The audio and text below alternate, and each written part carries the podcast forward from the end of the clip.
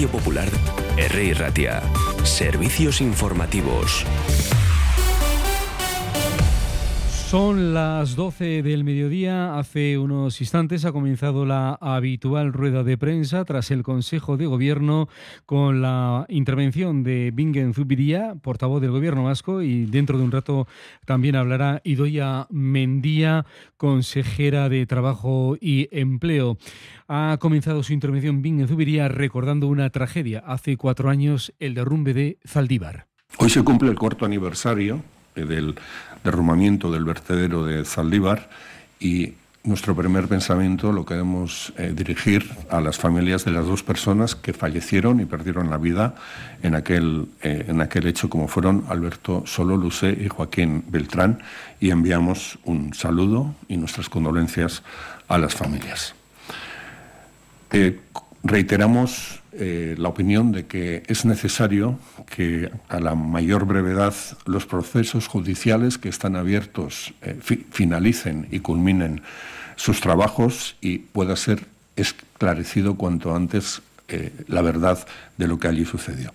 Desde luego, el Gobierno es el primer interesado en que esto suceda y como hasta ahora seguirá colaborando con la justicia y con la Fiscalía en todo cuanto se nos requiera para encontrar las razones y las circunstancias que provocaron el derrumbe del vertedero en Zaldívar. Después repasamos cómo está el tema judicial en Euskadi Gaur. Recordamos la noticia también del día. Los sindicatos y la Comisiones Obreras UGT y Esteilas han cerrado esta madrugada un preacuerdo con Cristau Escola y AICICEA en torno al convenio colectivo en los centros de enseñanza de iniciativa social con vigencia de 2021 a 2024, periodo por el, en el que se recoge un incremento salarial total acumulado del 16% y que pone fin a las huelgas convocadas para este mismo mes de febrero. LAF no ha firmado este preacuerdo porque descarta la equiparación salarial con el sector público y lo valorará con sus bases. Y ELA, con el 58% de la representación en los centros de iniciativa social de Euskadi, ha suspendido también las huelgas, pero someterá hoy martes el acuerdo a ratificación por parte de sus delegados.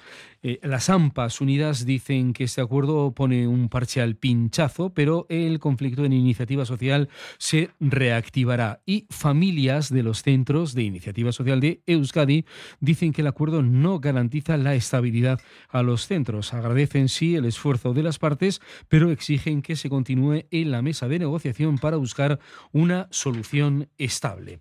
Declaraciones políticas. El candidato al Endacari de EH Bildu, Peyo Chandiano, ha estado hoy en Vizcaya y Ratia. Dice que la sociedad pide para su desarrollo construir acuerdos básicos entre PNV y EH Bildu. Asegura que Euskadi podría estar mejor económicamente y cree que en los últimos años se ha gestionado por inercia.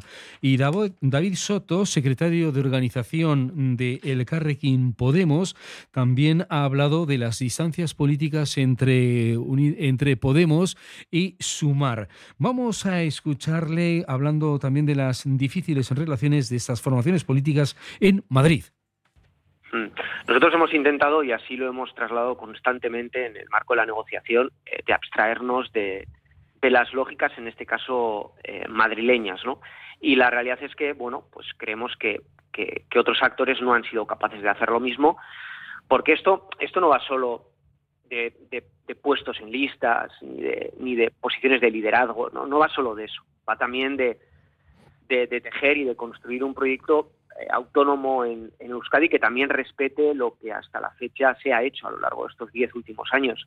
Em, insisto, aquí eh, el Carrequín Podemos o el Carrequín a secas eh, se presentó a las municipales, a las elecciones municipales y forales en 66 municipios. ha acordado la, la RGI, la Ley de Igualdad, la Ley de Infancia, la Ley de Juventud, y ahora también les contamos una información que nos llega del Ayuntamiento de Bilbao que anima a la matriculación en la escuela pública en Bilbao. Escuchamos a Eider Bilbao, que es la concejala de Educación. Mañana arranca el periodo de escolarización y desde el área de educación queremos animar a las cerca de 11.000 familias bilbaínas con menores entre 2 y 6 años a que realicen sus inscripciones en alguno de los 33 centros escolares públicos con los que contamos en Bilbao. Estamos convencidos de que esta elección es garantía de una educación de calidad inclusiva y basada en valores. De cara a fomentar la matriculación en centros públicos, hemos puesto en marcha una campaña informativa que recoge en hasta siete idiomas toda la información que necesitan las familias para realizar la prescripción.